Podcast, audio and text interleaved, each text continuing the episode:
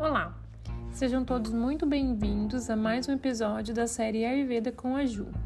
Nesse episódio, continuaremos tratando dos desequilíbrios que a supressão dos impulsos causa para a saúde do corpo, de acordo com o Adhyaya 4, esse capítulo que a gente começou, do Sutrasthana do Ashtanga Hridaya.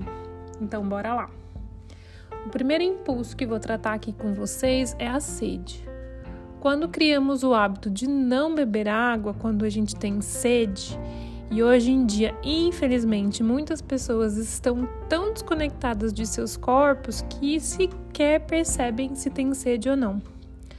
O fato é que ao deixar de beber água quando a gente tem sede, quando há uma necessidade natural do corpo para isso, a gente pode causar diversos problemas, como emagrecimento, fraqueza, fadiga dos membros do corpo, perda auditiva, perda de consciência, vertigem, tontura e até doenças cardíacas.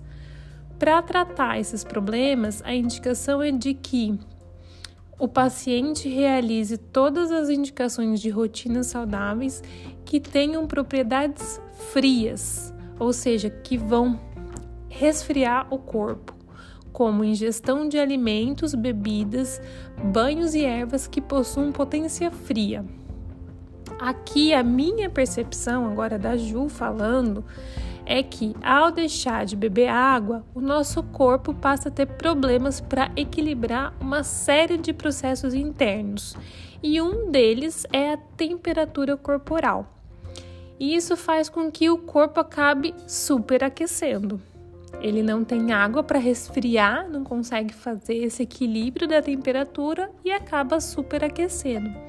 Então, esse aquecimento interno vai gerar um agravamento de pita e uma série de outras questões se ele não for tratado. Então, por isso, faz sentido a gente adotar práticas e consumir alimentos que vão trazer propriedades mais frias para a gente equilibrar o corpo.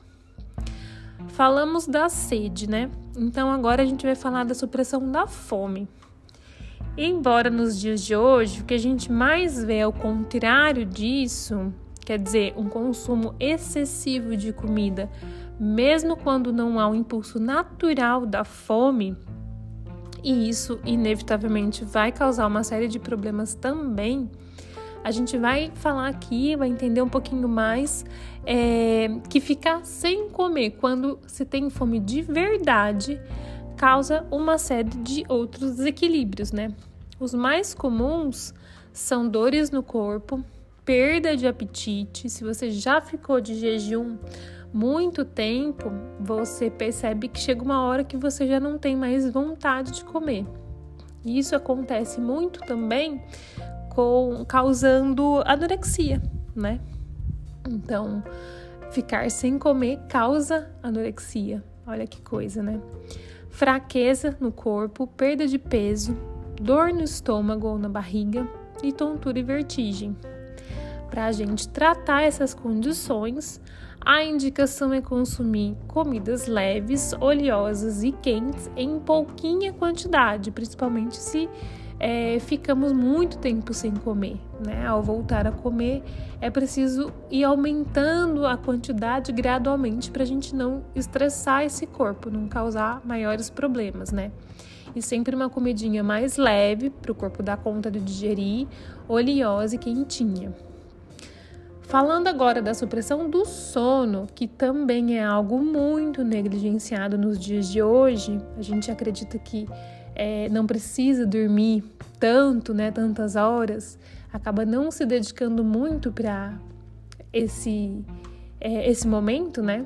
Os problemas que a gente pode gerar por não ter um sono de qualidade, a quantidade de horas necessárias, são perda da consciência, confusão mental, peso na cabeça e nos olhos, falta de energia, preguiça excesso de bocejos, dores pelo corpo e cansaço.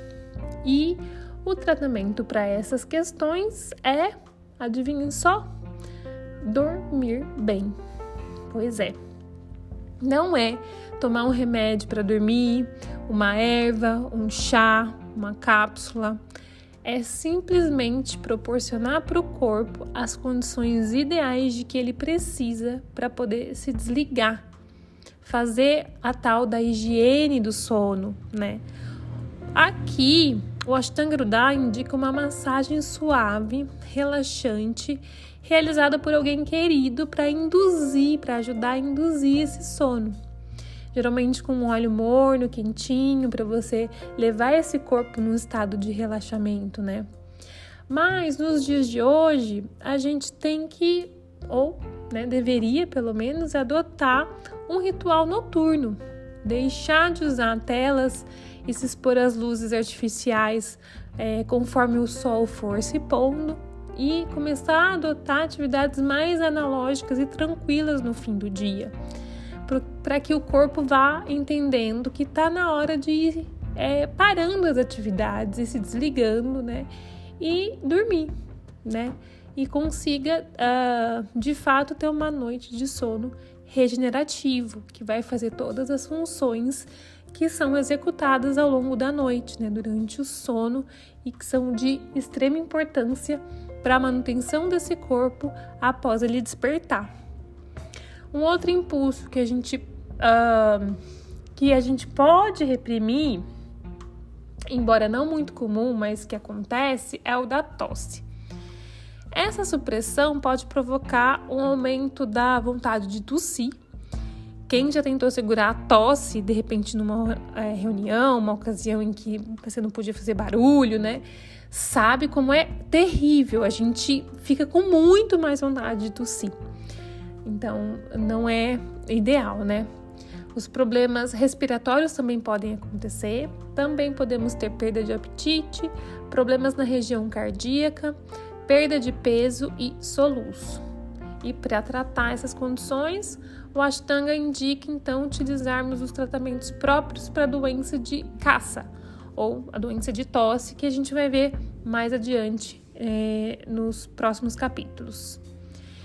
Por fim, vou falar um pouquinho da supressão do esforço respiratório em casos em que há uma atividade física vigorosa que vai causar uma maior necessidade respiratória, quando a gente acaba ficando ofegante.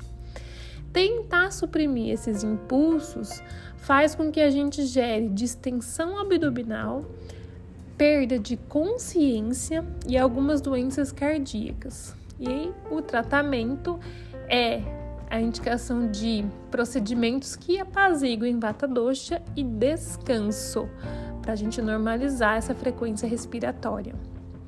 Bom, então esses foram os impulsos que queria tratar com vocês nesse episódio. E a gente continua a falar dos demais no próximo episódio, então. Muito obrigada a todos que ficaram até aqui e até mais.